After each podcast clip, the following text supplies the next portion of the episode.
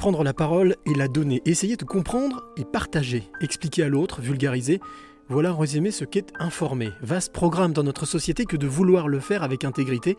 La frontière est si mince, si ténue. Beaucoup chutent et peu restent assidus. Éthique, morale, déontologie, voilà des mots banals balayés par l'ego, bafoués, écartés, voire même bannis. Il reste, pour certains, la clé des idéaux. Générique. Quelles seraient les trois clés que tu aimerais transmettre? Alors, je, je- je- je vais me confier. Je me confie rarement, euh, mais je me confie ce soir. C'est d'écouter son cœur, c'est de se poser, de respirer. Il n'y a rien de mieux que la respiration. C'est oser les choses. Oser, c'est gagner. De ne pas pardonner, ça ne ramène personne et ça fait gagner les bourreaux. Sois pas un mouton et fais ce que toi tu veux être et, euh, et crois en toi et va de l'avant.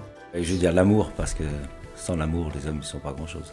Il faut être sûr de soi et se, répéter sans cesse que je suis euh, le maillon fort et je dois impérativement laisser la trace de mon passage sur cette terre.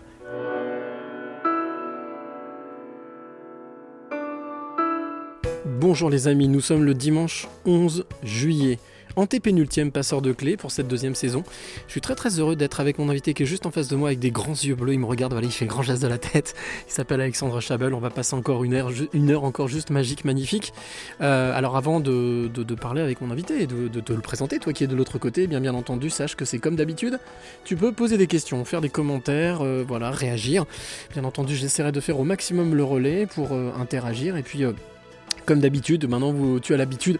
Là, voilà, petit décor. Euh, nous sommes en pleine nature, donc ça, ça fait très plaisir. Et puis peut-être que tu entendras des petits bruits euh, sympathiques, des oiseaux, des peut-être un chat qui passera. Voilà, on verra bien. En tous les cas, bienvenue dans ce petit coin de nature, dans la banlieue lyonnaise. Donc très heureux d'être ici, euh, ben, dans la banlieue, oui, pas très loin de Lyon, dans la campagne lyonnaise, avec mon invité qui s'appelle Alexandre Chabel. Alors Alexandre, on s'est connu bah, par les médias sociaux. Voilà, on a échangé. Moi, je cherchais mes passeurs de clés. Je lui dit bah tiens, ça me paraît pas mal. Et puis on a commencé par un jour une clé. Voilà, simplement une rencontre inspirante. Et puis, comment dire, j'ai capté un peu le personnage. Je me suis dit, oh, il y a d'autres choses quand même à aller explorer. Et voilà, et puis euh, ben, aujourd'hui on est là, ici, pour cette antépénultième, avant-dernière, avant-avant-dernière. Euh, et puis, euh, bien, comment décrire Alexandre? Bah, Alexandre, il est en face de moi. Quand il m'a accueilli tout à l'heure chez lui, voilà, ben, pareil, souriant, accueillant, bon vivant, respectueux, attentif, humain. Ça fait du bien. Euh, je dois dire que depuis le 6 septembre, enfin depuis le début des personnes clés, je me rends compte que des gens humains, donc ça fait du bien. Et puis quand on regarde un petit peu plus loin, bien entendu, comme je dis chaque semaine, quand on regarde dans les yeux qui sont la porte de l'âme, eh bien on voit euh, eh bien, ce que j'appelle un éveillé, c'est-à-dire quelqu'un d'empathique, quelqu'un d'hypersensible, quelqu'un d'à l'écoute des autres, euh, à l'écoute de lui, mais à l'écoute des autres aussi. Et puis ben, quelqu'un qui essaye d'apporter sa pierre à l'édifice, qui fait son colibri, comme on dit, pour essayer de faire évoluer ce monde qui malgré tout n'est pas si moche que ça. Voilà, vous allez le voir, et puis euh, vous vous rendrez compte dans les semaines, les mois à venir, vous verrez que le monde n'est pas si moche que ça. Voilà, donc c'est pour ça que ça me fait très plaisir de l'accueillir dans les passeurs de clés. Bonjour Alexandre. Bonjour Cyril, merci pour cette présentation. C'est presque gênant, mais enfin, je crois que tu as une capacité incroyable à savoir qui tu as en face de toi. Tu as des petites antennes et tu as une grille de lecture qui te permet tout de suite de connaître le fond euh, de, de, de ce qui est ma pensée. Mm, Mais j'essaye, très- j'essaye. Très touché, en fait. euh, En tous les cas, les yeux révèlent beaucoup de choses, ça c'est vrai. oui, on est d'accord. On peut pas mentir avec les yeux. Alors bonjour à Michel, bonjour à Valérie. Valérie, alors il faut savoir juste une petite parenthèse, Valérie, elle, c'est une Belge, elle est en Belgique Ah, et c'est une fidèle depuis le début. Donc euh, comme elle me l'a dit tout à l'heure, on va dépasser. Mais oui, on va dépasser Valérie. Voilà, t'inquiète pas. On va pas faire 1h00.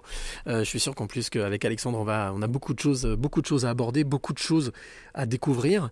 Euh, alors la, la première chose que j'ai pour habitude de faire, tu connais un peu le podcast, tu m'as dit que tu en as écouté quelques-uns, Oui. c'est de demander à mon invité toujours de décrire le lieu dans lequel nous sommes. Parce que tu le sais comme moi, c'est de la radio. Nous sommes des hommes d'image, on a fait de la télé, mais tu connais la radio aussi.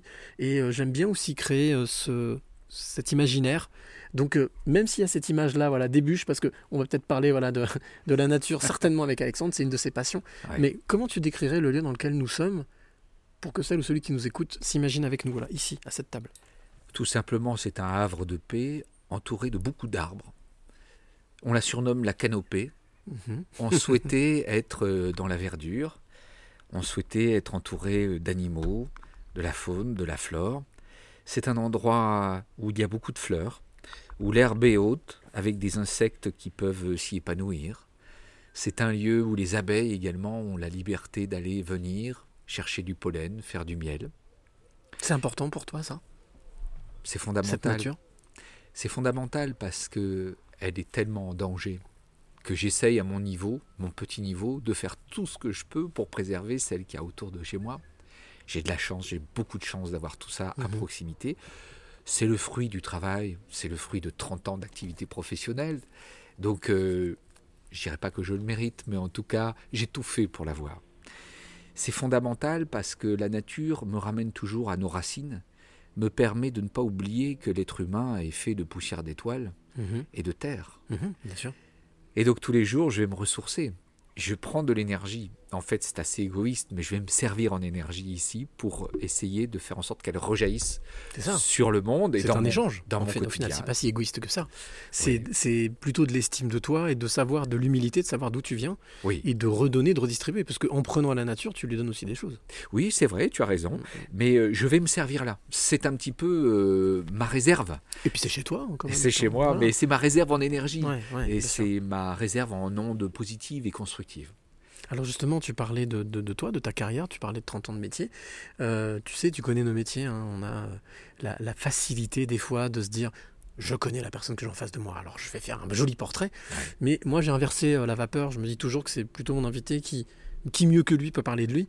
Si tu devais te définir, en tout cas parler de toi en deux, trois phrases, qui es-tu, Alexandre Chabel? Je pense que je suis un idéaliste pragmatique. Mhm. Je pense que je suis un rêveur ancré dans le quotidien. Mais j'ai toujours cette ambivalence, à la fois la tête dans les étoiles, mais les pieds très ancrés sur terre. C'est vraiment ce qui me caractérise. Euh, J'ai toujours euh, eu un imaginaire assez productif. J'ai toujours aussi eu une énergie physique importante. Et donc, euh, j'ai besoin de faire travailler mon esprit, mais aussi mon corps. Et c'est pour ça que je suis ici dans la nature, parce que j'ai besoin de faire du bûcheronnage, j'ai besoin d'aller euh, euh, sortir. euh, T'as bien travaillé avec quelques, quelques bûches là oui, même, tu as hein vu, Ouais, alors ouais, elle ouais, sèche depuis 2-3 ans environ, parce que c'est un, c'est un bois résineux. Mhm. Il faut attendre quand même que la résine ça sèche, autrement ça fait des feux de cheminée. Donc euh, je pense que c'est pour cet hiver, là, le bois que tu vois. Le temps, tu parlais du temps là, c'est très intéressant. Il faut attendre, il faut être patient. Ouais, ouais. C'est quelque chose qui est intégré aussi à ton parcours, à ton, à ton éducation? Oui, euh, j'ai été, je pense, marqué par le fait que j'ai été élevé par un père qui était très âgé. Mon père avait euh, 46 ans quand Mhm. il m'a eu. Mhm. J'étais le troisième d'une fratrie. J'ai donc eu la chance d'être élevé par un père qui a eu le temps. C'est-à-dire que quand il avait euh, 65 ans, il avait encore du temps devant lui, il était à la retraite, donc euh, j'avais 20 ans, etc. On discutait beaucoup. Et il m'a toujours appris que le temps, c'était quelque chose, c'est un trésor. Et il faut laisser à la nature le temps de se faire. Il faut laisser au cycle aussi le temps d'alterner. Il faut attendre ce tempo-là et ne pas être sans arrêt euh, dans une frénésie qui finalement nous mène dans ce monde où tout est en train de se décomposer. Mais pour mieux repartir derrière, ça c'est autre chose, on en reparlera. Alors le temps, justement, je te propose un voyage dans le temps. De monter avec moi dans cette fameuse DeLorean, tu sais, à chaque fois tout que je. Voilà, j'ai j'ai la chance, on me la prête chaque semaine. Donc euh, en même temps, tu me diras, je me sers, comme toi, tu vois. hein Voilà. je, me, voilà, je me sers, je prends. Et je vais en profiter. Et, et je suis sûr que Michael J. Fox m'en voudra pas. Donc je- on monte tous les deux dans la DeLorean, on programme une date, je ne sais pas laquelle, un lieu, je ne sais pas lequel. Mais en tous les cas, on y va. Ouais. Donc on remonte dans le temps, la voiture arrive, atterrit, Ouais, se stagne, s'arrête, les portes s'ouvrent, je sors. ouais. Et là, en fait, je suis à peine sorti de la voiture, je vois un petit garçon qui arrive, qui court vers moi, qui me dit Bonjour, ça va, vous allez bien? Ah bah, bienvenue ici chez moi, je m'appelle Alexandre. Tu te souviens, Alexandre, 6-8 ans, qui tu étais, l'enfant que tu étais? Oui, j'étais très heureux. J'ai eu une très belle enfance. J'ai été vraiment gâté, épargné. Euh, mes parents étaient musiciens. Je vivais dans un monde un peu parallèle, fait de culture, fait de notes de musique, de rythme, d'observation, de création. Et j'ai eu la chance d'être protégé. Après, quand j'ai grandi, évidemment, j'ai ouvert les yeux sur la réalité du monde. C'était un petit peu compliqué d'atterrir et de s'adapter. Je reviens Mais- sur, tes, sur cet âge-là, 6-8 ans. Ouais. Tu avais déjà cette envie de, de faire ce métier? Non, D'accord, du tout. À 6-8 ans, c'est venu un tout petit peu plus tard, mais Mhm. si je vais être très précis, à 6-8 ans, je voulais être agriculteur. Je voulais ensuite être vendeur d'outils de jardin et de semences potagères. Pas mal. Après, j'ai voulu être ornithologue, donc c'était très lié à la nature. hein. Petit, c'était vraiment très clair. Et ensuite, j'ai évolué vers le journalisme parce que en 1981, j'avais 11 ans, donc un peu plus vieux. J'ai découvert les radios libres, Ouais. comme toi, et euh, ça a été une révélation. Je me suis dit que j'allais pouvoir faire les deux. Mon idée a toujours été de faire du journalisme, mais un peu agricole. Ce que j'ai fait en grande partie. hein, Carrément, oui, on Ouais. verra, ça, on verra dans la Ouais. deuxième partie. Mais Ouais, alors c'est drôle ce que tu dis parce que quand je suis arrivé tout à l'heure, tu m'as fait visiter un petit peu, tu m'as fait découvrir un petit peu tes, voilà, ce que tu as. Il y a, il y a des ruches, donc il y a bon, or- ornitho- ornithologue, tu dois t'intéresser aux oiseaux certainement. Oui, oui. Tu as un atelier où justement tu fais du bricolage, donc tout ça, ça se tient en fait. Aujourd'hui, tu as réussi à, à réunir euh, ce que tu voulais faire, plus tes passions, plus Oui. ce métier. Oui. Et, et tu me disais donc euh, c'est un petit peu plus, un peu plus tard, c'est quoi, vers on- 11 ans, 12 ans? Oui, oui. Ouais.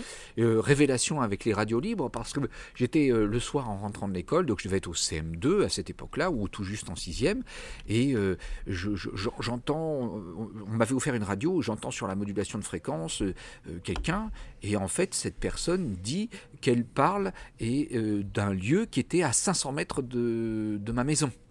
Donc je me dis, c'est pas possible quand même, c'est dingue. Euh, si elle, elle peut le faire, moi aussi, je veux savoir d'où ça vient. Et petit à petit, je chemine, je trouve l'endroit où étaient installés l'émetteur, Mhm. je découvre que c'était l'oncle d'une copine de classe qui était prof de physique, qui bidouillait, qui soudait, qui avait réalisé un émetteur maison, euh, qui devait faire 5 watts, pas plus. Et, et là, euh, je connaissais son adresse, je me présente et on me dit mais bien sûr c'est une expérience qu'on mène, tout le monde est, est le bienvenu. Euh, viens, vas-y, tu vas apprendre la radio. Et, et- et de- la première euh, prise de parole, c'était de donner l'heure. Et de donner Eh l'heure, oui. bah oui, parce que j'avais Bien 11 sûr. ans, je ne pouvais pas non plus avoir de grandes responsabilités, mais déjà c'était important. Et alors figure-toi que à cette époque, quand on écoutait les radios dites périphériques, RTL, Europe 1, Mhm, etc., Les grandes ondes, l'heure, les Ouais. grandes ondes, Mhm. l'heure c'était à ma montre Seiko à quartz. il est, Il bien est- sûr. voilà, bon. Ding, donc- ding, ding. Et donc moi, euh, donne l'heure. Ben, pour moi, l'heure c'était la montre Seiko à quartz, même si j'en avais pas. Donc je commence en disant à ma montre Seiko à quartz, il est 17h. Et là on me dit, mais il faut pas faire de publicité. Eh oui, Et je ne savais même pas que Seiko une- était une marque, tu vois, à 11 ans. euh, voilà. Et ça a commencé comme ça. Je me suis les- pris les pieds dans le tapis tout de suite, mais j'ai adoré. c'est Et- génial parce que tu as appris tout de suite. En ah, fait. tout de suite, Ouais, tout de voilà. suite. Et puis on était évidemment en direct. Et puis euh, j'étais le plus accro. On était une bande de copains. Le prof de physique était très pédagogue. Il nous laissait la liberté totale. Et il voyait que j'étais plus accro. Donc euh, l'année suivante, il émettait euh, pendant les vacances scolaires. Bon, il y a eu euh, l'élection de Mitterrand, la Mhm. libération, etc. de, de toutes ces ondes. Et l'année suivante, il a dit bah, Tu vas être le directeur de la radio. Donc à 12 ans, j'étais directeur d'une radio. J'étais le plus jeune directeur de France. Bah oui. J'ai eu les honneurs de France Inter qui est venu m'interviewer. Qu'est-ce que ça fait d'être directeur à 12 ans, etc. Bon, voilà. Et puis, ma grand-mère, avec qui j'étais très très proche, qui était à la fois une humaniste, mais très businesswoman, euh, très ancrée dans la réalité, me dit Mais qu'est-ce que tu voudrais faire euh, comme métier? Je sais pas, mamie, euh, mais journaliste, ça serait formidable. Ah, j'ai dit, je sais même pas ce que c'est. Alors, elle m'a expliqué ce que c'était. Et puis, à l'âge de 12-13 ans, j'ai dit Mamie, je serai journaliste. Et puis, c'est une parole euh, qui m'a tenu et que j'ai tenue et, et j'ai réussi à le faire. Alors, Voilà. faut le préciser, effectivement, tout à l'heure, je disais, je ne sais pas où j'atterris, mais on est dans le ter- on est dans le, en terre mosellane. hein. On, est, on Oui. est en Moselle, on est oui, dans l'est oui, de la France. oui, oui, tout à fait. Oui, oui. Mhm. euh, Je suis un Lorrain d'origine, euh, avec, euh, avec une branche alsacienne, allemande, évidemment, comme euh, tous les habitants de cette terre qui a été meurtrie. C'est pas un hasard parce que la Lorraine et la Moselle en particulier, c'est un pays où les gens sont assez tristes. C'est un pays où les gens sont résignés. Mhm. Parce que de tout temps, les Allemands passaient dans un sens, dans un autre. Mhm. À un moment, on était français, allemand, on ne savait pas trop à qui on appartenait. Finalement, on n'appartenait à personne. Et il y a une petite anecdote qui dit, euh, par exemple, on nous demandait souvent, mais alors tu te sens français, allemand ou bien? On a souvent envie de répondre ou bien. On n'est ni allemand ni français, on est mosellan, alsacien, c'est pas la même chose. C'est très drôle parce que le ou bien, souvent, on l'attribue aux Suisses. hein. Ou bien. Oui, oui, Voilà. oui, oui, oui, ouais. Mais, mais nous, c'est parce que euh, on peut pas choisir. Et, et- et du coup, cette terre mosellane qui était faite d'artistique, de création, de nature, de rêve, de radio, euh, a été pour moi une terre fertile qui m'a fait émerger, qui m'a fait grandir, mais euh, dont j'ai voulu aussi partir, parce que euh, les Lorrains sont voyageurs, et, et on imaginait bien que toutes les terres n'étaient pas hostiles que Mm, celle-ci. Il y a d'autres terres bien plus sympathiques, dont la terre lyonnaise, où je suis implanté depuis 16 ans et qui m'a tellement apporté, et sur laquelle je me sens tellement épanoui. Voilà pour l'histoire de ma jeunesse et de, cette, de ce petit garçon de 6-7 ans qui était très heureux. Alors, tu sais, j'ai l'habitude de, de venir chez mes invités, mais pas les mains vides. Oui, Je viens avec des petits cadeaux. c'est ta générosité naturelle. Euh, Oui, en même temps, je le fais pas tout seul. Ouais. J'ai ce que j'appelle la question de l'invité surprise. Ouais. Et il s'avère que pour toi, j'en suis venu avec quatre. Ah bon? Ce qui est une première pour moi. hein. Voilà. Quatre questions. Quatre questions. Alors, ben, tu avec quatre invités surprises différents. Sans ça, ce serait pas drôle. Bon. Ah, Là, m'attends j'en à ai une. Ouais. Est-ce que tu es d'accord? Et ça, c'est toujours le principe aussi. Ça, c'est une, une sorte de coutume. Je demande toujours à mon invité est-ce que tu es d'accord pour écouter cette question? Bah bien sûr. et pour y répondre J'espère que je pourrai répondre. Mais en tout Très cas, bien. on commence par l'écouter. En tout cas, elle me semble plutôt, comme on dit, euh, non pas mal à propos, mais, mais bien tu vois, avec la mauvaise lésion exprès. Tu vois. D'accord. Mais je pense qu'elle tombe, à- elle tombe à pic. Pile poil Allez, on bah. Bonjour Alexandre, je souhaiterais savoir quelle est la chose la plus importante que tu as apprise lorsque tu as créé ta première radio à 13 ans et qui t'a servi tout au long de ta carrière. Voilà. Tu as reconnu la voix ou pas? Non, pas du tout. Bon. Mais c'est quelqu'un qui me connaît bien. C'est quelqu'un qui te connaît, en tout cas, avec qui tu as fait quelques petites choses. Pas Ah beaucoup ouais de choses. Il s'appelle Bruno Lapierre. Ah, c'est pas vrai. Voilà. Ah oui, ah oui, c'est c'est étonnant. Caméraman. Bien sûr. travaille à oui, oui. Euronews, mais aussi sur plein de projets. Ouais, voilà. mais bien sûr, bien Et sûr. quand je lui ai proposé, il m'a dit Ah bah oui, bah écoute, je poser une question. Ah, c'est Voilà. génial. Ah, Alors. d'accord. Ben, bonjour Bruno. Alors, qu'est-ce qu'il y a de plus important que j'ai pu apprendre à cet âge-là? Justement, tu vois, on parlait de la radio. Euh, Je pense que j'ai appris le sens de la préparation. C'est l'anticipation. Voilà. Déjà à cette époque, j'avais compris que pour faire une bonne émission, il fallait la préparer.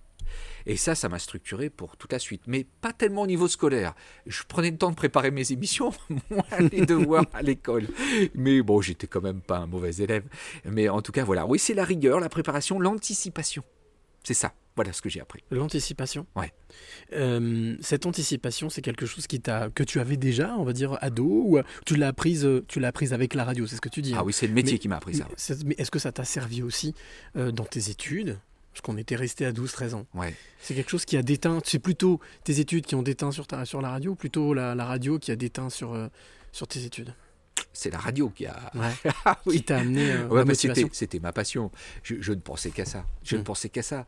Donc, si tu veux, déjà à 13 ans, j'allais dans le grenier chez mes parents avec un magnéto, j'enregistrais ma voix, je la travaillais, je me réécoutais, je faisais que ça. Moi, les devoirs m'intéressaient pas. Ce qui m'intéressait, c'était de devenir journaliste parce que je m'étais engagé à le faire auprès de ma grand-mère. Mhm. Et que quand j'ai découvert que j'avais une voix qui était pas trop mal, que j'ai découvert que j'avais un physique qui pouvait même passer à la télé, bon, bah, tout ça, ça a été euh, quand même important pour moi et fondateur. Mais euh, non, la, la radio m'a porté, ça a été ma passion, ça a été ma raison de vivre, ça a été tout pour moi. C'était, c'était le moteur de cette époque-là pour moi. Et alors après, comment ça s'est passé justement? Qu'est-ce qui a été le, le déclic? Il y a eu une rencontre? Ou des- il y a eu des rencontres peut-être, mais quelle est d'après toi la rencontre qui t'a fait basculer de la fameuse petite radio associative, en tout cas euh, expérimentale, à je vais devenir vraiment journaliste Écoute, euh, Parce qu'on ne devient pas journaliste comme ça du jour au lendemain. non, non, non, non, non, mais j'ai plusieurs personnes qui m'ont beaucoup aidé, Mhm. beaucoup. Euh, notamment une copine de classe. Mhm. Euh, on était ensemble en seconde et en première. Mhm. Puis elle, en première, elle a fait autre chose, elle a, bon, elle a, elle a bifurqué. Euh, cette copine, avec qui je suis toujours en relation, a eu une très très belle carrière et elle, elle était déjà à la télévision quand moi j'étais encore euh, en première. D'accord. Elle s'appelle Lara Julien Oui, bien sûr, Lara Julien. et, et- et- et j'avais été euh, réalisateur de pub dans une petite boîte de prod pour commencer. hein. Ça a été mon premier job dans une boîte qui s'appelle TV Concept, qui s'appelait, n'existe plus, avec des gens euh, avec lesquels je suis encore en contact. hein. Ça, c'est encore une autre histoire. Mais bref, je cherche du boulot et, j'appelle ma copine de classe, Lara, écoute, t'aurais pas quelque chose pour moi? Parce que là, j'ai rien, j'étais un peu dans une traversée du désert. J'avais euh, j'avais- j'avais 20 20 22 ans après mes études. Et euh, elle me dit, mais viens, viens, viens. Elle m'a ouvert les portes de France 3, d'une station Mhm, régionale. mhm. Et elle m'a dit, vas-y. Et donc j'y suis allé, j'ai fait mes courses, et puis ça a commencé comme ça en fait, parce qu'elle m'a ouvert les portes. Donc ça a été déterminant. Ça, c'était, c'était en Lorraine? Ça c'était à Nancy. C'était à Nancy? Ouais, en Lorraine, ouais. Ah, Et, et- et donc on était des amis de classe. Elle, elle avait réussi d'abord avant moi. Les filles sont toujours un petit peu Toujours peu en avant-gardistes, hein, elles ont de l'avance. Et mais ce que j'ai apprécié et ce que Lara a toujours, et si elle m'écoute, elle le sait très bien parce que je lui ai dit, c'est une, une parole, c'est une droiture, ce qui est rare dans ce métier-là. c'est le sens de l'engagement. Mhm. Voilà. Et ça, c'était euh, c'était incroyable. Et on s'appelle régulièrement. Je, je la suis, elle me suit, elle a eu aussi ses traversées du désert, euh, on s'est toujours soutenu, on se voit pas tous les jours, mais en tout cas on est en lien, ça on l'oubliera jamais. C'était euh, 1992, hein, euh, C'était 30 ans. hier, ouais, c'était hier. C'était le siècle dernier. ouais. Tu parlais justement, on parlait de, de cette région qui est la tienne, qui est, qui est, qui est de ta, région de cœur, hein, ta région vraiment de naissance. Euh, Est-ce que euh, c'est quelque chose qui t'a marqué, qui t'a suivi euh, Parce que moi, je suis normand, donc voilà, Ouais. comme toi, j'ai commencé dans une station régionale, Ouais. France 3, Normandie. Est-ce que c'est quelque chose qui te qui t'a collé à la peau tout le temps, qui que tu as eu tout le temps avec toi, à tes côtés? Oui, oui, on est marqué par son pays. Mm. Euh, c'est évident. À la fois, on y est attaché, en même temps, on a envie de voir ce qui se passe ailleurs, et c'est très bien, c'est bon signe. Mais ce qui m'a peut-être marqué, c'est à la fois sur ma personnalité et aussi sur ma façon d'envisager mon métier. Je m'explique. Mhm. Personnalité, il y a dans ces pays-là une espèce de spleen. Tu disais, oui, souvent c'est triste, une tristesse. Ouais. ouais. Un spleen typique des pays de l'Est. un Mélancolie. peu. Ouais, une Mm. mélancolie, voilà. Euh, mais qui en même temps est très créative, mais qui peut plomber quand même l'atmosphère. Et ce- Baudelaire aurait pu être de, de Nancy. Ah mais hein. bien sûr, non mais clairement, non, non, mais clairement, quand euh, j'ai découvert les fleurs du mal, etc. et toute cette époque-là, euh, au lycée, évidemment, ça me parlait. Euh, je retrouvais ça aussi chez mes parents, mais qui en avaient moins conscience. Mhm. Et dans la musique, la musique classique, qui peut être aussi pleine de spleen, qui euh, vous relie à l'au-delà, qui est très spirituel, mais qui vous met dans une, une sphère qui est quand même très particulière intellectuellement. Donc voilà, oui, ce spleen qui m'a suivi longtemps, euh, que j'ai toujours aussi euh, de temps en temps, en fonction des cycles de ma vie. Je suis câblé comme ça, donc ce spleen, je l'ai de temps en temps. Est-ce qu'il t'aide? Est-ce qu'il est euh, moteur, salvateur? Oui, oui, parce qu'il est euh, à l'origine de beaucoup d'idées. Mm. Euh, c'est une des sources de ma créativité. Et est-ce qu'il est aussi euh, facteur de, tu disais tout à l'heure, tu es très connecté, mais aussi Ouais. très les pieds, les pieds dans la terre. Est-ce que c'est ce spleen t'amène à cette, euh, Oui, cette terracité, j'allais dire, tu vois, cette, oui, oui cet parce, que, ancrage parce que tu vois, le, le Lorrain, il a dû survivre. Hein, Mhm. Un Lorrain, il doit survivre aux invasions. Bon, euh, il faut qu'il mange, donc il cultive sa terre. La terre est très importante, mais c'est une terre qui est polluée, dans laquelle tu as plein d'éclats d'obus, donc elle est catastrophique, elle a Mhm. été euh, flinguée. C'est une terre qui a été tuée, bon, et, euh, qui contient encore les traces de tout cela. Donc la terre très importante pour se nourrir, et en même temps, c'est la terre qui, qui- qui est synonyme de mort. Hein, donc euh, cet ancrage-là, oui. Et puis ce spleen qui vous emmène vers l'au-delà, qui vous emmène à penser, qui vous emmène à vous interroger, euh, je dirais qu'il m'a permis ce grand écart et, et- et d'à- d'être à la fois très pragmatique et en même temps très rêveur, comme je te le disais au début. Alors moi j'ai une question. Ouais. Euh, Es-tu un bon Mosellan Non, parce que je suis parti. Non, parle pas de ça. mais non, tu sais très bien quand on part, on peut toujours revenir. Non, Ouais. mais la question, en fait, je te la pose parce que Ouais. j'ai une autre question d'invité surprise. Ah, bah écoute, avec plaisir alors, j'ai hâte de Et je, découvrir. je trouve que celle-ci tombe encore à pic. Ah, bah, Donc, écoute, euh, je vais pas me priver. je ne sais pas, on va voir si je suis bon Mosellan. Alors, avant, de- avant de, te, en- avant de te, te- te- te- te proposer cette question, il y a Valérie qui nous dit Qu'est-ce qui s'est passé pour que le journalisme soit devenu ce qu'on voit en ce moment? Manque d'éthique, de réflexion, d'analyse, et comment pourrait-on y revenir? C'est une très bonne question. Ouais, c'est une très bonne question. On y a réfléchi tous les deux, on en a déjà parlé. Mhm. Moi, je pense que euh, c'est lié en partie à la grande précarité euh, du métier de journaliste. C'est simple. Quand vous êtes précaire, vous cherchez des appuis. Mhm. Quand vous cherchez des appuis, c'est là que commence la corruption. En fait, tous les journalistes, toi, moi, à un moment, on a tous dû se mettre sous l'aile de quelqu'un Mhm. pour continuer. Mhm. On sait très bien que politiquement, c'est risqué.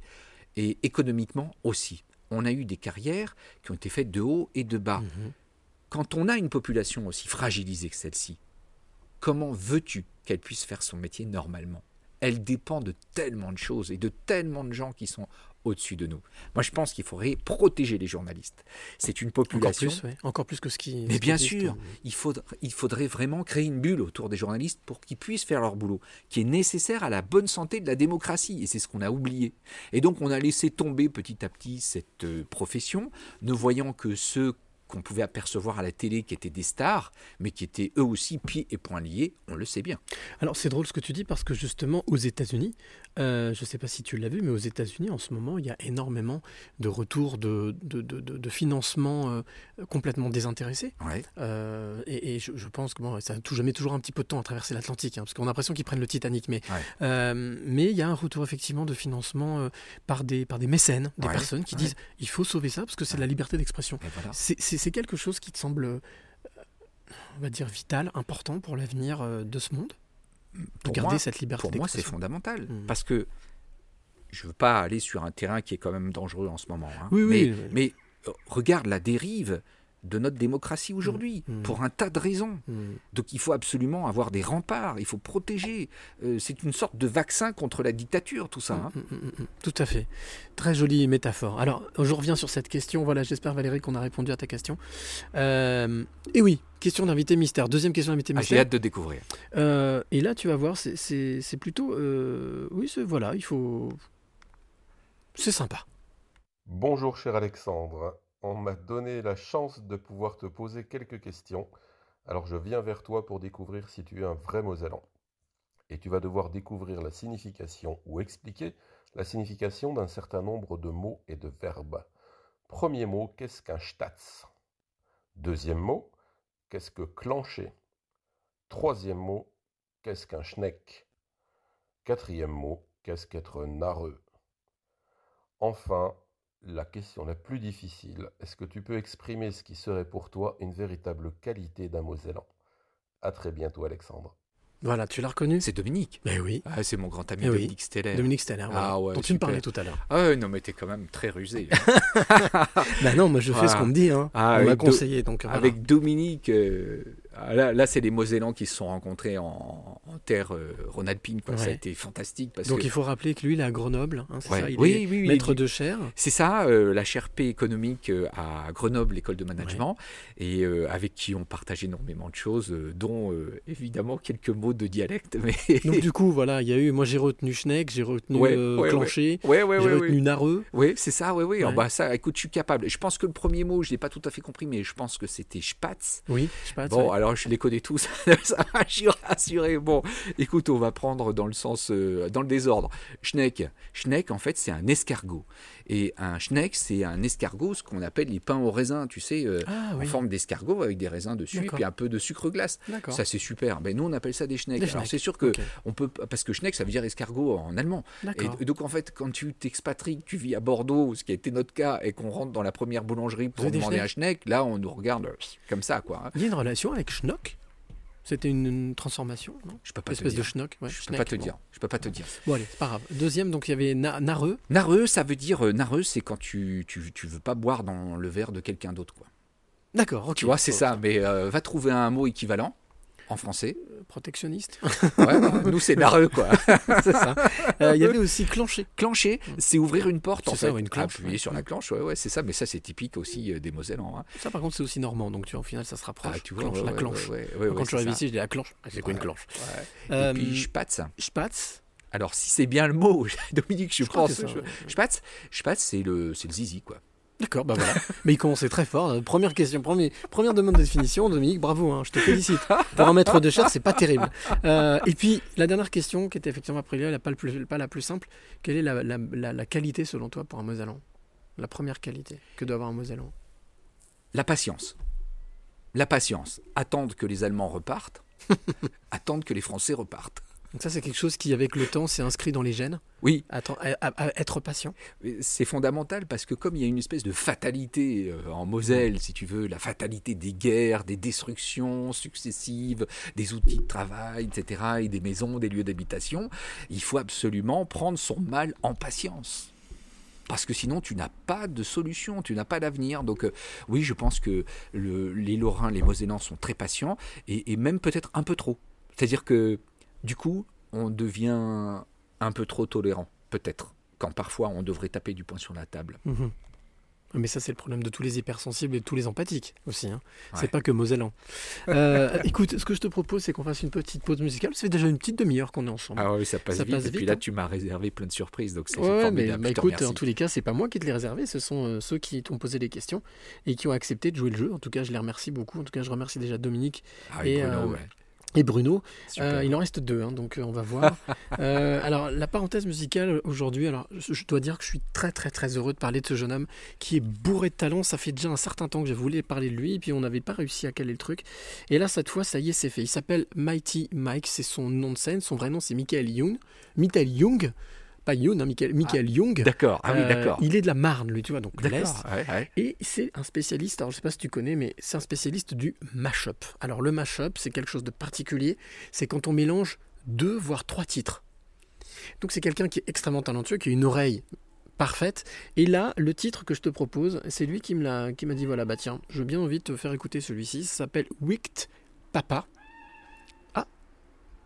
Oui. Un bruit de. ouais, Il y a euh, des canards et des canards, oies qui voilà. sont pas loin. Tu vois, c'est mon havre de paix. Wicked Papa, puis. Ouais, ouais, ouais, Non, de la Papa, musique. je vais essayer de te laisser. Ce que je te propose, c'est de- d'essayer de découvrir quel est le mélange des deux artistes. D'accord. Ça devrait pas être très compliqué. Voilà. Et pour toi qui est de l'autre, qui est de l'autre, de- donc de, de l'autre côté, il s'appelle Mighty Mike et ça s'appelle Wicked Papa. Bonne écoute. On se retrouve juste après. Avec plaisir. Allez.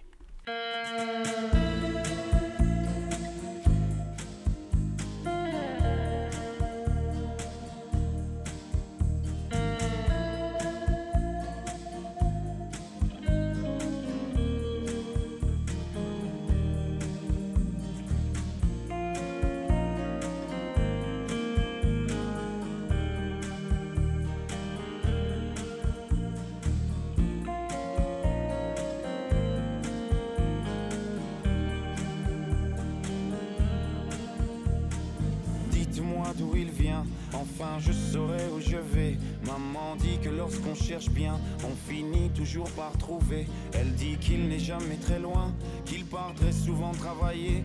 Maman dit travailler c'est bien, bien mieux qu'être mal accompagné. Pas vrai, où est ton papa? Dis-moi où est ton papa? Sans même devoir lui parler, il sait ce qui ne va pas. Un sacré papa, dis-moi où es-tu caché? Ça doit faire fois que j'ai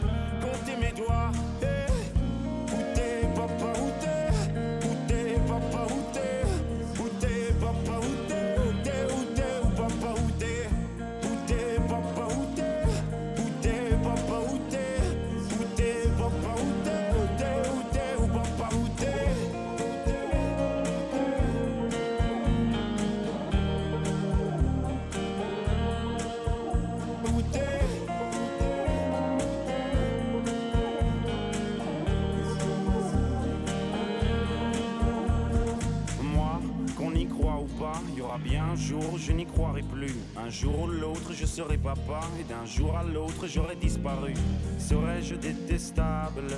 Serais-je admirable? Des géniteurs ou des génies? Dis-moi qui donne naissance aux irresponsables. Hein? Dis-moi qui Tiens, tout le monde sait comment on fait des bébés, mais personne sait comment on fait des papas. Monsieur, je sais tout, on aurait hérité, peut-être, en suçant son pouce, peut-être. Dis-moi où c'est caché, ça doit faire au moins mille fois que j'ai bouffé mes doigts. Eh, où t'es, papa,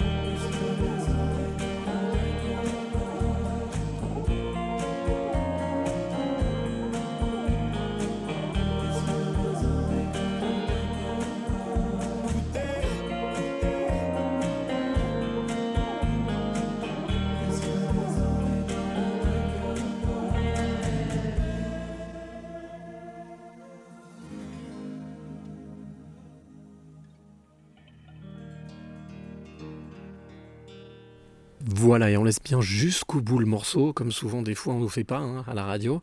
Voilà, il s'appelle Mighty Mike, euh, Michael Young. Ce sera bien entendu euh, eh bien, euh, mon- ma, ma rencontre inspirante de demain, première rencontre de la semaine. Alors, petite, petit commentaire d'Alice Lefranc, qui était la, la passeuse de clé de, de Lille il y a 15 jours, qui me dit Hello, la casquette de prof d'anglais me fait préciser que Wicked se prononce Wicked.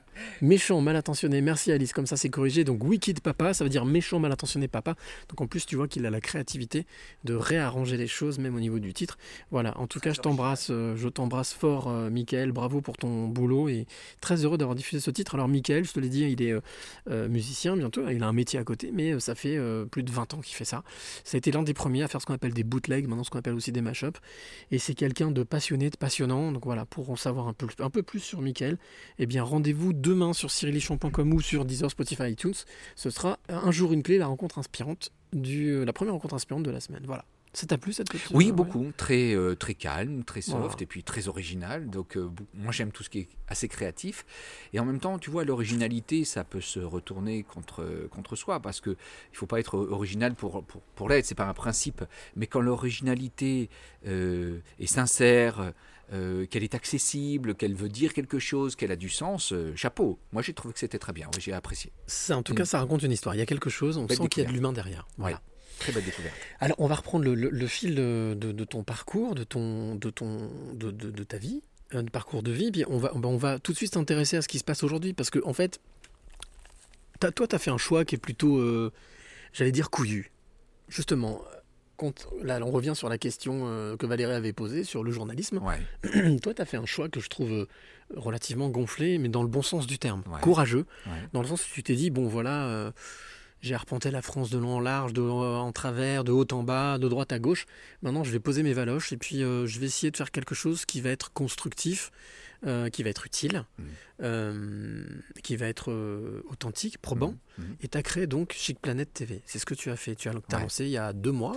Ouais, au mois d'avril, j'ai ouais. lancé Chic Planète TV. Alors, c'est le fruit d'une réflexion de 40 ans ou 50 ans de vie, puisque tu vois, quand j'étais petit, je voulais être agriculteur, j'aimais Mhm. la nature, ça m'a jamais quitté.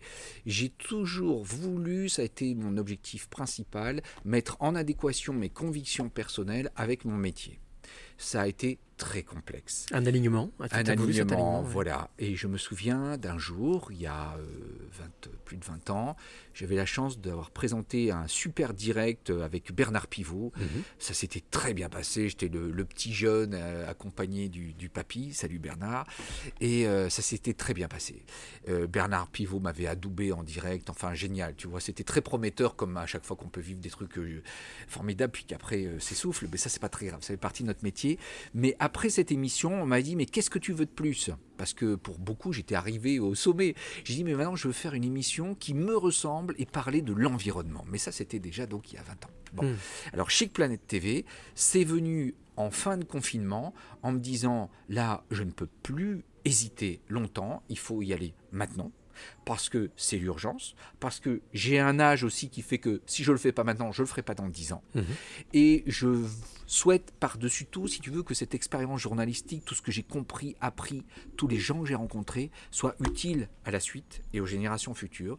Je me sentais dans l'obligation d'apporter ma pierre à l'édifice. Et donc j'ai lancé avec des très petits moyens Chic Planète TV, une web TV. Parce qu'aujourd'hui, pour parler au plus grand nombre, c'est quand même le plus simple d'être sur Internet. Actuellement. Libre le- en plus. Libre. Euh, la Web TV qui valorise les actions RSE, donc responsabilité sociétale, environnementale des entreprises. Parce que je pense que les entreprises ont beaucoup de mal encore à y aller, ne sachant pas si c'est bien, si c'est pas bien, ça sert à quelque chose ou pas. Pour moi, il n'y a pas photo, ça sert, c'est utile, il y a urgence, faut y aller. Est-ce que il ça faut les dire- aider. Est-ce que ça inclut ce qu'on appelle la marque employeur? Vulgairement. Non. Non, d'accord. Non, pour moi, c'est autre chose. Pour moi, ça. C'est vraiment les vraies valeurs, les vraies valeurs si- de l'entreprise. Oui, mais si tu veux la marque employeur, oui, ça, ça sert en bout de course, mais c'est Mhm. pas l'objectif quand Bien même. sûr, bien sûr. hein. Mais effectivement, ça peut être utile euh, pour recruter, ça peut être utile pour l'image de marque. L'idéal, c'est quand les deux, les deux se corroborent. C'est-à-dire Oui, bien sûr. quand la marque employeur Oui. est la finalité de ses valeurs et que ça transpire réellement ses On est valeurs. bien d'accord. Voilà. Où est-ce qu'on en est justement aujourd'hui avec ça? Toi qui, toi qui, est, qui est dedans, qui est dans le réacteur. Alors, j'en ai beaucoup discuté avec euh, Dominique, euh, mon ami Dominique Ouais. Steller, qu'on a entendu tout à l'heure. En fait, euh, contrairement à ce qu'on pourrait croire, il y a peu de greenwashing. Il y a peu d'entreprises qui font croire qu'elles font alors qu'elles ne font pas. D'accord. Il y a beaucoup de démarches sincères. Euh, Il y a beaucoup d'entreprises euh, en souffrance. Il y a des chefs d'entreprise aujourd'hui éclairés qui se demandent où on va, quel est le sens de tout ça, comment ils vont faire, etc. Et donc, il y a une volonté d'apaiser les relations, d'apaiser aussi euh, l'impact sur l'environnement, d'avoir euh, une finalité économique qui soit un peu autre que juste euh, rémunérer les actionnaires. Mhm. C'est une remise en cause euh, un peu globale de notre société et d'un capitalisme euh, en fin de course, en fait. hein. C'est une réinvention du, du capitalisme. C'est Euh, plutôt positif ce que tu es en train ah de mais dire. c'est formidable, c'est plein de promesses. Donc, euh, un, il y a peu de greenwashing, beaucoup d'entreprises qui sont investies avec sincérité. Deux, celles qui le font ont de très beaux résultats, Mhm. en entraînent d'autres. Et trois, je pense que ça génère dans la société d'aujourd'hui qui est très fragmentée un vrai sentiment de rassurance. Mhm. Des phares dans la nuit Mhm. Qui nous disent, ben voyez, le monde se transforme déjà, on en a des fruits et des résultats, allons-y. C'est ce que j'ai voulu faire avec Chic Planet, c'est amplifier le mouvement, parce que je pense qu'il est parti, il- c'est un mouvement de fond, il faut quelque part Une leur lame- dire bravo ouais. et merci. Une lame de fond qui a ça. besoin d'être euh, mise, mise à jour. Il faut les féliciter, il faut les mettre en valeur, ces entreprises, elles sont exemplaires. Alors, ce que je te propose, c'est. C'est vraiment, mais tu me donnes des transitions qui sont formidables parce que là, j'ai envie de te, de- de te proposer une troisième question d'invité surprise. Ah mais j'y ai pris goût, donc euh, sans problème, sans Ouais. hésitation. Troisième, on écoute? Allez, on y va. Allez, c'est parti. Bonjour Cyril, bonjour Alexandre. En fait, j'ai deux questions. Alexandre, quelle est ta vision du journalisme de solution? Et surtout, quel est le business model de Chic Planète TV Merci. Alors, je te vois froncer les yeux, c'est qui ça? Ben oui, parce que Ah, tu le connais pas depuis longtemps. En tout cas, tu l'as pas côté depuis longtemps. Gilles?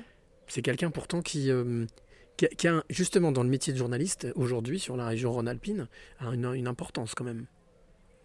Je suis désolé, là, je je ne l'ai pas reconnu. Il s'appelle Boris tu Ah, sais. Boris Voilà, nouveau Ah délégué oui. général du Ah club de la presse de Lyon. Ah ouais, super. Ah Voilà, d'accord. voilà. Écoute, Boris, merci pour cette question.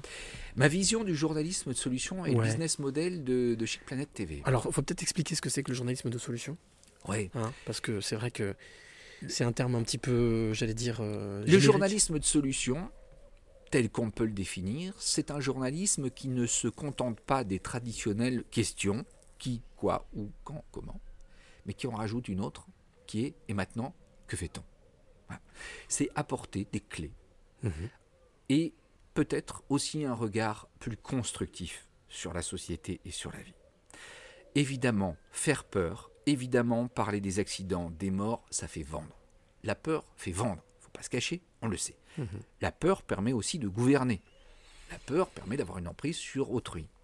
Le journalisme de solution, c'est voir les choses différemment. C'est le verre à moitié plein. C'est dire, regardez, il y a plein d'initiatives un peu partout en France, des initiatives RSE, mais d'autres aussi, qui permettent d'apporter des solutions aux problèmes que nous vivons. Donc ce n'est pas un journalisme BA, c'est un journalisme qui fait des diagnostics de problématiques de notre société et qui essaye de proposer en face des solutions. Voilà. En tout cas, des personnes qui, a priori, peuvent apporter des solutions. Exactement. Et on voit aujourd'hui que c'est quelque chose qui est en train de prendre de l'ampleur. Enfin.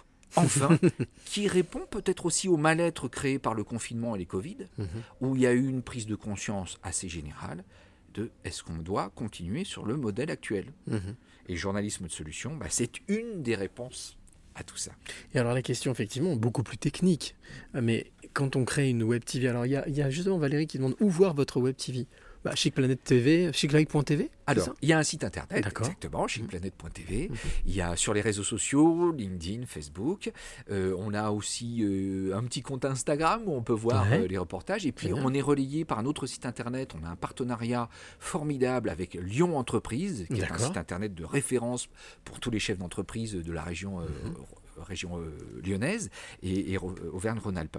Donc voilà, c'est sur, euh, c'est sur Internet hein, pour, pour résumer Chic Planète. TV. Génial. Et qu'est-ce qu'on peut y trouver? Parce qu'on n'a pas parlé de programme. hein, Ouais. Alors pour l'instant, parce qu'on a des très petits moyens, mais là je lancerai un appel. hein, tu me laisseras Bien la sûr. parole pour Ah bah, lancer un appel, parce que je, je cherche des Ça entreprises ça. partenaires. hein, ça c'est Génial, important. voilà. Bon. Bien sûr. Alors euh, d'abord, pour, pour commencer, depuis trois mois, on a une émission de télé Mhm. euh, mensuelle Voilà. Elle est produite, euh, elle est en autoproduction, avec des très petits moyens. On a des partenaires euh, comme par exemple Jacques Chalvin du Mhm. côté euh, de Villeurbanne, du double mixte, où Jacques Chalvin et Franck Presti de Zappy Productions ont, ont lancé un studio euh, digital pendant le confinement pour faire des émissions en direct et, on s'en sert aujourd'hui. Voilà. Donc une émission mensuelle où on a des invités, un invité fil rouge et des reportages, et on essaye de valoriser des actions d'entreprise et des actions RSE. Donc euh, Dominique Steller a fait partie de, de nos émissions pour parler de paix économique, ça c'est un sujet très important aussi et qui rejoint le journalisme de solutions. On a eu euh, l'ADEME avec euh, le directeur régional de, de l'ADEME, Jérôme Dassini, qui est venu parler de la transformation écologique des entreprises et du plan de relance de l'État, avec des milliards qui sont à disposition pour accélérer cette transformation. Donc c'est euh, des émissions qui sont extrêmement concrètes. Euh, positives parce qu'on valorise des actions qui existent. Bien sûr. On donne des clés aux chefs d'entreprise et je le fais avec euh, le style qui est le mien. Moi, j'ai toujours eu un style embarquant. J'ai même animé des jeux télé. hein, donc, euh, je, suis- je suis- je suis plus qu'un journaliste. Enfin, je suis un animateur journaliste. Bien sûr. Donc, je sais faire du show, du divertissement, etc. Donc, je le fais avec cette flamme-là parce que je pense que pour transmettre le sujet, il faut que ça soit sympa. D'ailleurs, j'ai vu aussi que pour le lancement, tu avais, eu, euh, eu justement Pierre Rabhi, hein, qui, qui était intervenu, qui- Et avec qui tu as fait une interview. Voilà, alors Pierre Rabhi euh, qui a répondu à des questions, et ça c'était formidable, et c'est lié au réseau de, de Zappy, mais aussi et surtout euh, deux personnes qui me tiennent à cœur. Alex Taylor, qui a été euh, mon mentor, ça a été mon maître. J'étais l'assistant d'Alex Taylor, célèbre journaliste multilingue, euh, qui a accepté d'être parrain, un des parrains de Chic Planète TV. Génial.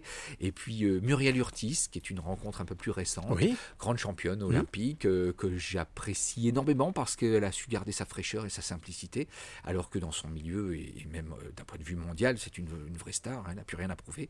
Aujourd'hui, elle fait tout autre chose, mais euh, en tout cas, on, on était très proches euh, quand j'ai travaillé avec elle. Alors, il y a- il y, a Valérie qui nous dit, toujours la même Valérie, il faudrait généraliser cette façon de voir, penser solution dans tous les domaines. Oui. C'est pas faux. Hein. Oui, mais je, je- je pense qu'elle a tout à fait raison. Mais euh, pour revenir à la peur, la peur, c'est un business aussi. Parce que quand vous faites peur aux gens, vous les rendez malades. Quand vous les rendez malades, vous devez les soigner. Mhm. Donc vous devez les soigner, vous devez faire des médicaments. Moi, j'attaque, j'attaque pas les acteurs de la santé, hein, c'est pas ça. Mais, Mais c'est une réalité. mais c'est une réalité. Quand vous avez des gens qui savent rien faire de leur, de leur demain, ben, vous leur vendez des services. Euh, quand vous avez des gens qui passent leur temps à regarder les autres vivre, bon, bah, ils sont hyper captifs. Vous avez du temps pour le cerveau, diffuser des publicités. Donc c'est un modèle, ça, c'est un modèle économique. Et on, on sent bien qu'il est au bout. hein. Euh, on le sent, je ne suis pas le seul à le dire, tout le monde le dit. Sûr. les diagnostics sont très clairs. Mhm. Et on sent même qu'il y a urgence à, à inventer un nouveau modèle. Euh, donc c'est une autre façon de voir le monde. Mais je pense que nous sommes les héritiers aussi d'un monde dramatique où on sort, on sortait de la deuxième guerre mondiale qui était vécue comme une apocalypse à juste titre, d'un monde en reconstruction où on avait envie d'y croire, envie de faire, envie de faire la fête, envie de, euh, on avait De consommer. plus de consommer à outrance. Je- on peut bien le, comprendre, Mhm, hein. mais on a changé de modèle, on n'a plus du tout les mêmes attentes aujourd'hui. Qu'est- Qu'est-ce qui, d'après toi, justement, euh, fait que nous sommes dans une- cette situation d'urgence? C'est l'environnement. Mm. Pour, pour moi, aujourd'hui, euh, le symptôme le plus visible, c'est à la fois la dégradation globale Nature. de l'environnement. Mm. Je ne parle même pas de réchauffement climatique, hein, Mhm, parce que mhm. ça, c'est pour moi un des points. Il y a globalement une décomposition de notre environnement, donc de notre maison Mhm. commune, qui par ricochet a des conséquences sur notre santé, nous les habitants de la Terre, santé physique et morale. Et donc euh, tout est lié. Si notre environnement est protégé, je pense que les habitants qui y sont, ils seront en meilleure santé. Plus sereins, surtout. Euh, exactement. Voilà. Alors, si je te parle d'urgence, tu vois, la, la- la transition, elle est un peu, un peu euh, capillotractée, mais bon, c'est pas grave. Euh, c'est parce que j'ai envie de te, de te faire participer à cette, euh, cette chronique. Hop là, cette chronique donc qui s'appelle le clin d'œil photo. Alors, j'avais toujours eu envie de mettre en avant ces passeurs de clés qui sont les photographes, Ouais, ouais, qui font ouais. un boulot extraordinaire. On parle notamment du photojournalisme. hein. Euh, et bien donc chaque semaine, je propose à mon invité de lui tendre une photo. Ouais. Je lui demande de commenter la photo, D'accord. de manière à ce que celle ou celui qui nous écoute ben, s'imagine la photo dans sa tête, Mhm. et puis surtout quelle émotion ça lui procure. D'accord. Et après, je te dirai quelques mots sur le photographe qui a, qui a pris cette photo. D'accord. Ça te va? Très bien. Parfait. Hop, tu vas voir, on parle d'urgence, on parle de ça, justement. Et c'est pas fait exprès, hein. Alors, un pompier, une Mhm. lance à incendie, il éteint euh, une voiture en feu accidentée, visiblement. Oui, je pense que c'est vraiment la, la- c'est, la, c'est la situation dans laquelle on est aujourd'hui. Je veux pas dramatiser, mais c'est Mhm. vraiment ça. On en est là. Il y a le feu, ouais. à ce point-là. Oui, oui, il y a le feu. On est accidenté. On est dans un monde Il y a accidenté. le feu, les pompiers et la maison qui brûle. Comme dit la chanson. Et oui, mais Chirac l'avait dit, la maison brûle, et ça fait des années qu'on le dit, et on continue à danser dessus. Mais regardez. On a même des cathédrales qui ont brûlé. hein. Ouais. Mm. Ça, c'est encore un autre signe, hein. sujet. Ouais. C'est un signe. Mais regardez, il a fait, je crois, 55 degrés dans la vallée de la mort aux États-Unis. Tout à fait. Au Canada aussi, il a Non, fait très chaud. Vous voyez, on, on atteint des sommets, c'est plus tenable, quoi. Mm, mm. Donc on va pas pouvoir continuer. Et là, on a de la chance parce que le pompier, il a encore de l'eau pour éteindre le feu. Mais bientôt, on aura des problèmes de ressources en eau. On pourra même plus éteindre le feu. Donc il faut gérer notre eau si on veut éteindre le feu, hein, d'abord. Mm, mm, voilà, mm, donc ça c'est un vrai souci.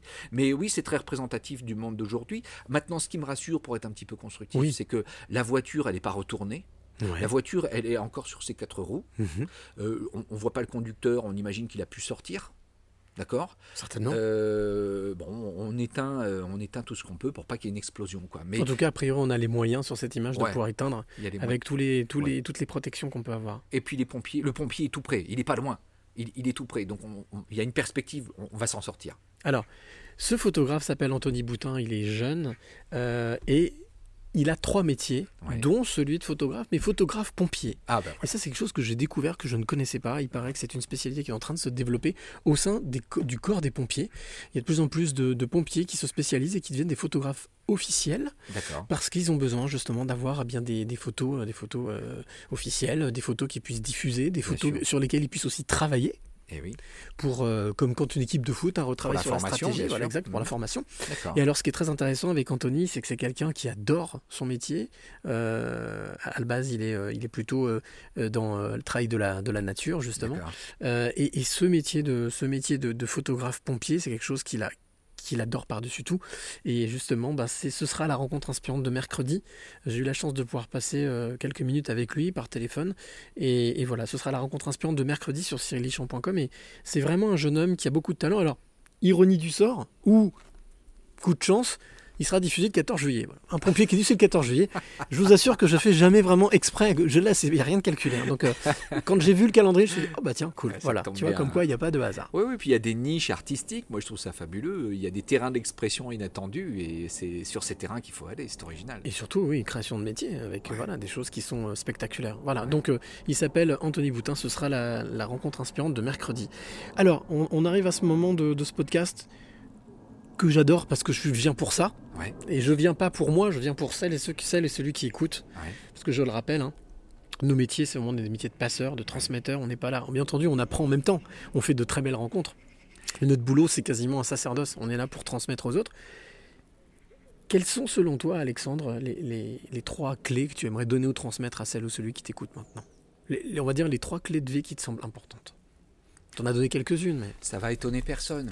Je pense euh, le respect profond pour la création et la nature, c'est une base. Pour moi, c'est le dénominateur commun. C'est un, principe qui permet ensuite de récolter les fruits d'une nature épanouie et donc très égoïstement d'être en accord et d'être bien, d'être heureux. Ça, c'est le premier point. La nature. Deuxième point, je pense que c'est la foi. La foi comme moteur, le sens. Aujourd'hui, ce qui nous manque, c'est que la société est fragmentée, n'a plus de projet commun. Plus rien ne nous lie, sauf les réseaux sociaux. On n'a pas envie, on n'a pas de modèle de société révolutionnaire à créer, il n'y a pas de projet politique, on n'a pas de projet spirituel. Le seul projet qui pourrait nous rassembler, ce serait d'ailleurs de sauver la Terre. C'est peut-être ce qui va permettre d'aller au-delà de toutes les frontières et des clivages. J'y crois beaucoup. Alors, on n'est pas d'accord sur euh, les solutions, mais c'est pas très grave. La maison brûle, on est tous dedans. Que fait-on? En cas d'urgence, en général, on se donne la main et on est solidaire. En tout cas, on va, remplir les seaux, on essaye d'éteindre. d'éteindre. Exactement. Donc la foi. Foi en la terre, foi en quelque chose, foi en un projet, mais en tout cas, il nous faut un moteur. Et puis la troisième clé, je pense que ce serait l'intérêt ou l'écoute. L'écoute, pour moi, c'est ça. Oui, l'écoute de l'autre. On nous a jamais appris à écouter. Au contraire, on est auto-centré. Mhm. Ce qui compte, c'est nous. Mais on a tout à apprendre de l'autre. Le respect, la foi, l'écoute. Voilà. Ce sont tes trois clés. C'est mes trois clés. Elles sont pas mal, hein. moi j'aime bien. Elles sont bien tes clés. Je dirais que ce sont des clés en or massif même. hein. Elles sont vraiment très importantes. La base de la base. Ouais. Alors, euh, avant même de te, de, de- de- de- de- de te laisser le mot de la fin, parce que c'est aussi la, une tradition dans ce podcast. Il faudra que je te parle de Chic Planet encore un peu. hein. Mais avant, bien sûr, Hein bien sûr. Ouais. Et puis j'ai encore une question invité surprise. Ah, ah oui, super, Voilà, d'accord. non, non, on n'est pas, on ne s'est pas encore quitté. hein. Donc, euh, euh, j'ai comme pour habitude de, faire aussi un petit coup de, un petit coup de, petit coup de cœur de la semaine. Ouais. Alors, le coup de cœur de la semaine s'appelle Yasmine Begaël. En fait, c'est une jeune écrivaine. Ouais. Euh, elle est euh, elle est surprenante parce que c'est une, une, une- une jeune fille qui, euh, qui écrit et qui, euh, de manière très ironique sur la société, et aussi en se moquant des casquettes sociétales. D'accord. Donc, ce sont, elle a écrit deux romans. Euh, alors, moi, je joue franc jeu, il n'y a pas de problème. hein. donc, j'ai oublié mes fiches. Donc, j'ai réussi à retenir plein de choses. Mais alors, je suis désolé, Yasmine. Je sais qu'il y a. Je crois que c'est Lettre de lait. Je me souviens plus du titre de son roman, mais en tous les cas, je mettrai tout ça sur le site internet. En tout cas, ce qu'il faut savoir, c'est que les deux romans qu'elle a sortis sont deux romans qui sont ciselés, mais à la perfection, avec des mots qui sont percutants, perforants, et qui euh, ben, permettent d'aller d'aller voir le côté observer le côté obscur de chacun puisqu'on a tous un petit côté obscur que des fois on met sous le tapis. Euh, et, et- et voilà et donc en fait donc Yasmine Begaël est vraiment une très très grande écrivaine auteur et, euh, et bien entendu à toi qui es de l'autre côté je te mettrai les références des deux œuvres des deux romans qu'elle a sortis. Euh, et puis et puis ben, ce sera la rencontre inspirante de vendredi. Donc vous pourrez écouter son, son, son témoignage. Cette rencontre inspirante un jour une clé ce sera vendredi sur cyrilichamp.com mais aussi sur Deezer Spotify iTunes et je rebondis sur ce que tu disais, puisque Valérie nous dit c'est vrai que sans projet, on se laisse valdinguer sans but et on n'arrive nulle part. Merci pour ces trois clés essentielles. Oui, euh, moi je suis quand même très effrayé de voir à quel point la société occidentale, on va dire, est éparpillée. Et le Covid a fait euh, exploser ce qui restait de lien. Donc il y a une urgence à aller au-delà des communautés et à recréer un vrai sentiment d'appartenance sur un socle commun qui nous fasse tous vibrer. C'est drôle ce que tu dis, parce qu'effectivement, pour avoir eu l'occasion d'aller avoir été en. Enfin, la partie asiatique, euh, il y, a, y a dans certaines civilisations encore cette notion de, de lien, de lien social, euh, de garder les anciens chez soi. De... Alors que c'est vrai qu'on a l'impression que sur le vieux continent, en Occident, ça c'est un peu, euh, on a un peu éclaté ça en mille morceaux. on isole tout le monde. On isole tout le monde, le- les enfants sont isolés, les parents sont isolés, les couples s'isolent aussi à cause mm. euh, de l'activité professionnelle, Les dévorante, divorces, les séparations, ouais, ouais, ouais. Donc euh, on vit tous côte à côte, mais on n'est pas ensemble.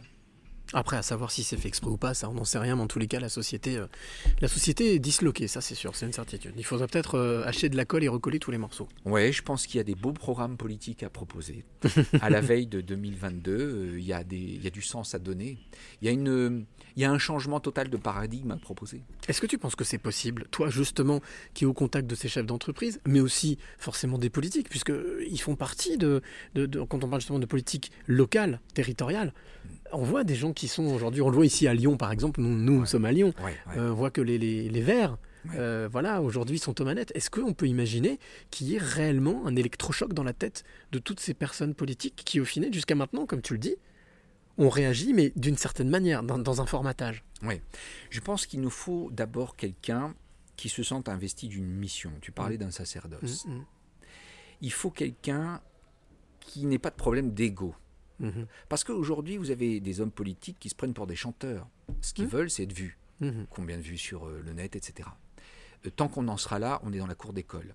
Il faut quelqu'un qui soit bien au-delà de tout ça et qui se dise bon, aujourd'hui, j'ai une mission pour mon peuple, euh, pour l'humanité, je vais la faire. À la limite, je veux pas de salaire. Ça méritera comme ça d'enlever tous les conflits d'intérêts. Mhm. Pas de salaire, j'en ai pas besoin. Ça peut être quelqu'un de fortuné, je ne sais pas, mais il faut, faut trouver une solution. Ou quelqu'un qui, je veux dire, de toute manière, n'a pas besoin ni de manger ni d'être logé, parce qu'il a déjà tout ça. Quelqu'un qui soit brillant et qui ait à cœur de faire jouer l'intérêt général d'abord, qui n'y ait pas de problème de reconnaissance, ni d'audience, etc. Est-ce que tu es en train de me décrire, c'est un De Gaulle 2.0, hein, 4.0 C'est exactement l'idée. Au-dessus des partis, quoi. C'est exactement l'idée que j'ai. Et je pense que de, de Gaulle a été euh, un homme providentiel, comme on en a euh, tous les 1000 ou 2000 ans. Bien sûr, puis qui aussi a fait ses erreurs, c'est un être humain, hein, donc euh, Ouais. il fait aussi des erreurs, mais en tous les cas, effectivement, qu'il y avait une conviction générale, globale. Ouais. Il faut quelqu'un de grand. Est-ce que toi, justement, parler de coup de cœur, t'as eu un coup de cœur cette semaine ou pas? Je demande toujours à mon invité s'il a eu un coup de cœur, ça peut être euh, n'importe quoi. hein. Écoute, la semaine a passé très très vite. Mhm. Euh, j'ai eu un coup de cœur. Alors écoute, euh, j'ai eu un coup de cœur. Qu'est-ce qui s'est passé? Si, non, mais c'est c'est- c'est- c'est très, très basique. hein, c'est du quotidien. Mhm. Euh, très étonnamment, j'ai eu un coup de cœur pour du bricolage. Bah oui, je, me suis fait plaisir. Je me suis fait le volet qui est ici. Tu vois, ce volet. Bah, j'ai fait ça cette semaine. Il est très joli, ce volet. Et, et alors, je lui ai donné un côté un peu moyenâgeux, Mhm. assez massif, et euh, j'ai pris plaisir à le faire. Voilà, ça, ça, ça, c'est mon coup de cœur. Coup de cœur du bricolage. Ouais, coup de cœur de bricolage. Après, j'ai eu d'autres coups de cœur, euh, euh, peut-être, je dirais, plus intellectuels, mais Mhm. qui sont dans mon rapport toujours avec le, un peu le- la spiritualité, quoi, Mhm. hein, quelque Mhm. chose qui soit euh, plus connecté. Oui, j'en ai eu, j'en ai tous les jours. Tous les jours. Ouais. Bon. Avant de te. Il est 19h, les Voilà, cloches sonnent. tu vois, on finit sur des belles, sur un son de cloche. Ça, c'est un signe. Euh, justement, avant de, avant de clôturer ce podcast, euh, par, par, le, par ce fameux mot, j'ai la dernière question, l'invité surprise. Ah, mais oui, c'est vrai, il y en a Voilà, vois. quatrième. Et puis après, on parle à Chic Planet. Chic Planet, D'accord ouais, hein parce que j'ai un appel à lancer, j'en ai besoin. Ben justement, mais on va passer cet appel. Alors, Allez. Euh, c'est toi qui passeras cet appel. Ouais. Alors voilà, le- la, question, la dernière question d'invitation, on va voir si tu vas reconnaître ce... Normalement, si, parce qu'il donne quand même, il donne un bel indice. Et on va voir si tu vas... Mais je pense que oui, tu pourras aussi répondre à cette question. Voilà. Allez, on appelle une épanadiplo. C'est-à-dire qu'on est parti du début, on a parlé, voilà, et là on revient. On revient, on boucle la boucle. Salut Alex, j'espère que ça va, toi qui es un de mes amis les plus fidèles. Euh, je voulais te dire que je sais qu'on a raté récemment une occasion euh, pour un barbecue, mais que c'est que partie remise. Mais j'ai quand même une question à te poser que, à mon avis, peu de gens vont comprendre dans cette région. Je voudrais savoir si euh, j'ai une chance de te croiser si je vais au bout de la rue. Voilà. Alors, est-ce que Yannick a l'occasion de te croiser? Citez-le. Voilà, exactement. Si, si tu, est-ce qu'il a l'occasion de te croiser s'il va jusqu'au bout de la rue? Ça doit être une expression mosellane, je pense. Alors, tu vas comprendre, je vais expliquer. Euh, Tout d'abord, euh, il a vu juste parce que j'habite dans une impasse. hein. donc, au bout de la rue, tu verras, il n'y a rien d'autre, ça c'est clair. Pourtant, donc- il n'est pas venu au barbecue. hein, donc Ouais, voilà, ouais, donc, je, euh, je salue euh, grandement mon ami euh, Yannick. Yannick Cusy, oui, donc journaliste oui, à France euh, 3. oui, oui, on est, on est mosellans tous les deux. Alors, on, on pourra se croiser au bout de la rue. Au bout de la rue, en fait, euh, c'est la première, euh, la première émission de télé dont j'ai été le producteur et l'animateur. D'accord. Et euh, il s'en rappelle bien. Euh, c'est une émission en fait que j'avais eu du mal à prendre en main, dont j'étais un peu l'héritier après euh, le départ d'un précédent producteur. C'est une émission qui en fait m'allait comme un gant. J'allais de village en village, en direct, sur la place publique, pour donner la parole aux habitants sur des sujets qui étaient des sujets d'actu, mais aussi des sujets patrimoniaux, d'architecture, de culture locale. Et en fait, avec le recul, c'était formidable. T'étais le Jean-Pierre Pernaud sur le terrain. Oui, tout simplement. Ah oui, oui, oui. Hmm. Et euh, aujourd'hui, on aurait bien besoin de ce type Eh d'émission. oui, je suis d'accord. Si tu veux, on a tous des produits formatés, on ne voit plus rien. Bon, alors oui, on donne la parole au terroir, mais enfin, moi, j'ai fait ça, euh, c'était il y a euh, 26 ans. Et donc. euh, Avant-gardiste, hein. mais oui, et ça marchait. On faisait, à l'époque, il y avait moins de chaînes, mais on faisait 50% de part d'audience. Bon, on s'en rendait pas compte. Moi, j'étais tout jeune. euh, on sortait avec les équipes, les gens nous appelaient. Enfin, c'était hallucinant ce Mhm. succès de Au bout de la rue. Et, et c'était très simple, mais en même temps très valorisant. Et comme j'œuvrais dans une région un peu tristounette, mais que j'avais un regard fabuleux sur la Lorraine, la Champagne, l'Ardenne, tout ça, c'était notre terrain de jeu, c'était le Grand Est, euh, un peu avant l'heure. Euh, on envoyait une image tellement positive de ce territoire qui était meurtri que les gens adoraient se voir comme ça. Le miroir était magnifique, l'image elle était extrêmement construite. C'était une quotidienne ou c'était Non, c'était une hebdomadaire. Hebdomadaire. C'était le samedi après-midi. Je me souviens, effectivement. oui. En direct. oui. Et euh, alors on prenait des risques, hein. on était Mmh. en direct, 52 minutes, des reportages, plein de public autour. Alors il y avait des assistantes partout pour faire la police, mais on avait des animaux, des chevaux, des vaches. J'adorais en fait, ça me ressemblait énormément.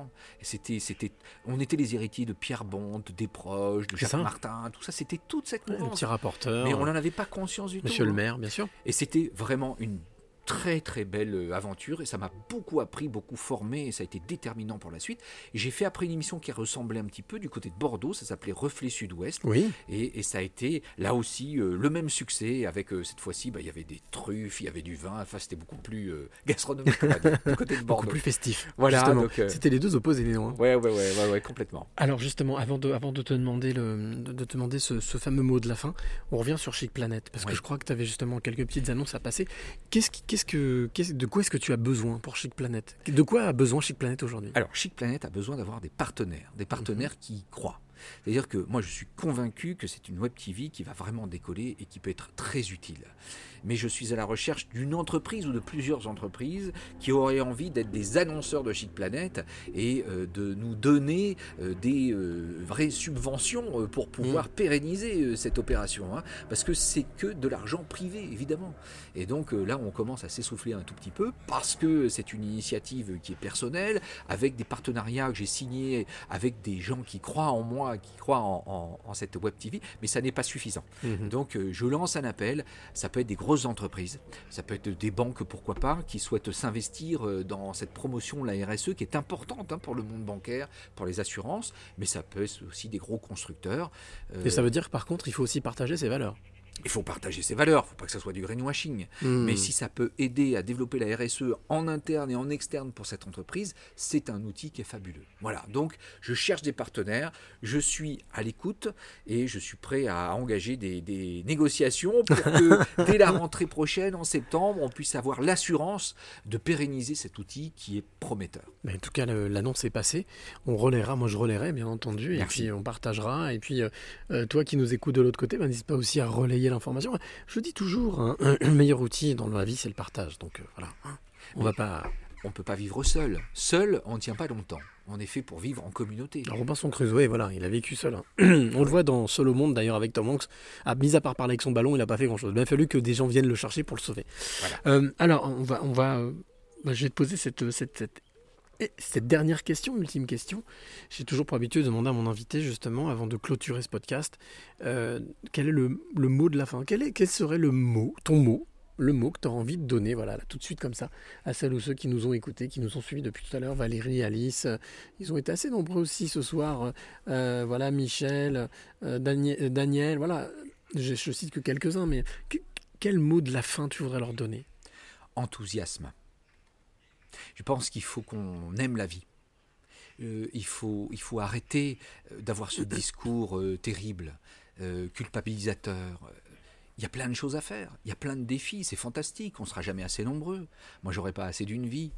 Enthousiasme parce que la vie est une chance énormissime. Même si on est des milliards en avoir profité, se retrouver là, toi et moi, un jour de juillet, à parler en direct dans un environnement magnifique sur Terre, franchement, c'était peu probable. C'est un joli cadeau. Donc Mhm. la vie, c'est un cadeau. C'est ça. Il faut la prendre comme telle, savourer, prendre un peu de recul en disant qu'on a une chance incroyable.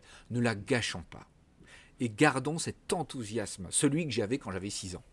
Ah bah c'est magnifique, merci, merci Alexandre de m'avoir reçu euh, chez toi et d'avoir participé euh, à ce podcast euh, Les Passeurs de Clés, 58e euh, passeur de clés. hein, donc après quand on aura fini, hein, je vais te remettre ta petite clé, voilà, prendre la petite photo, faire la petite vidéo. Toi qui, oui, vas-y, dis-moi. Oui, je te remercie. Non, je voulais te remercier pour ton approche. Moi, je pense que tu fais ce métier là aussi avec beaucoup de, de vérité, d'humanité, d'enthousiasme. Et n'y a pas de hasard si on s'est rencontrés et si on a fait une, une belle émission ensemble. Oui, puis je Donc, pense qu'il y euh, aura d'autres choses, t'inquiète pas. C'est un bel exemple à suivre pour les jeunes notamment. Exactement. Alors Valérie qui nous dit il faudrait généraliser de toute façon, ça je l'ai dit tout à l'heure. Euh, merci beaucoup pour cet échange. Son, euh, mon regard de journaliste a beaucoup évolué grâce à vous deux. Merci à vous pour ce beau moment. Voilà, bah, Ben, merci, à vous de nous avoir suivis. Merci pour vos commentaires. sympa Exactement. tout, Et puis bien super. entendu, comme j'ai pour habitude de le dire, comme de, ben, ce soir, je vais euh, dépêcher pour mettre en ligne ce podcast sur cyrilichamp.com, mais c'est aussi sur euh, Spotify, iTunes Deezer. Bien entendu, comme disait notre ami Elise Moon, si tu es euh, auteur, compositeur, interprète, mais aussi si tu es photographe, mais aussi si tu es Blonde. peintre, parce qu'à partir de la rentrée, je vais m'intéresser aussi aux peintres. Euh, eh bien, tu m'intéresses. Voilà, donc euh, n'hésite pas à envoyer tes coordonnées à contact les passeurs de clés, cyrilichamp.com, pardon, contact cyrilichamp.com. Et puis, comme je le dis chaque semaine depuis plusieurs semaines, liker c'est bien, commenter c'est pas mal. Mais Partager, c'est les mieux. gars, il y a un bouton, ça s'appelle partage. Il y a un gars qui s'est cassé la tête à créer ce bouton. Je sais pas s'il a fait exprès, mais en tout cas, il a bien fait. Donc n'hésite pas, si tu as aimé ce podcast, ben, partage-le, parle-en autour de toi. Et puis, bien entendu, on se retrouve la semaine prochaine. Merci encore, Alexandre. Oh, merci pour, à toi, euh, Cyril. On Ce a- moment partagé avec toi. On il était vraiment. un- Ouais, c'était très agréable, vraiment. Super. Génial, génial. Et puis, bien entendu, euh, on se retrouve la semaine prochaine. La semaine prochaine, ce sera l'avant-dernière. Je vous dis ça, c'est peut-être ça vous dit pas grand-chose, mais moi, je me dis ouf. La fin de la saison se rapproche. C'est vrai que qu'au bout de 47 passeurs de clés d'affilée, j'ai besoin de souffler un peu avant de prendre reprendre le quelques 5 vacances, hein. septembre. Voilà, Ouais. ce sera la troisième saison. Donc on se retrouve bien entendu la semaine prochaine. Ce jeu sera en direct de Paris avec encore un jeune homme, une rencontre intéressante, un jeune homme qui a créé un média pour les S qui parle des SDF. Vous allez voir qu'il a fait, il a créé ça il y a 10-12 ans. Vraiment, enfin, il est formidable. Donc on sera, je serai euh, donc euh, du côté de, de Paris. Je serai en pleine région parisienne, en plein Paris d'ailleurs.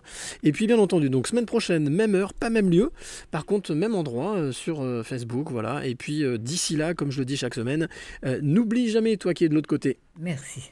Le plus beau mot du vocabulaire est chaque fois qu'on remercie la vie pour tous les trésors qu'elle nous donne, on attire des choses positives et on attire ce que l'on pense et ce que l'on aime.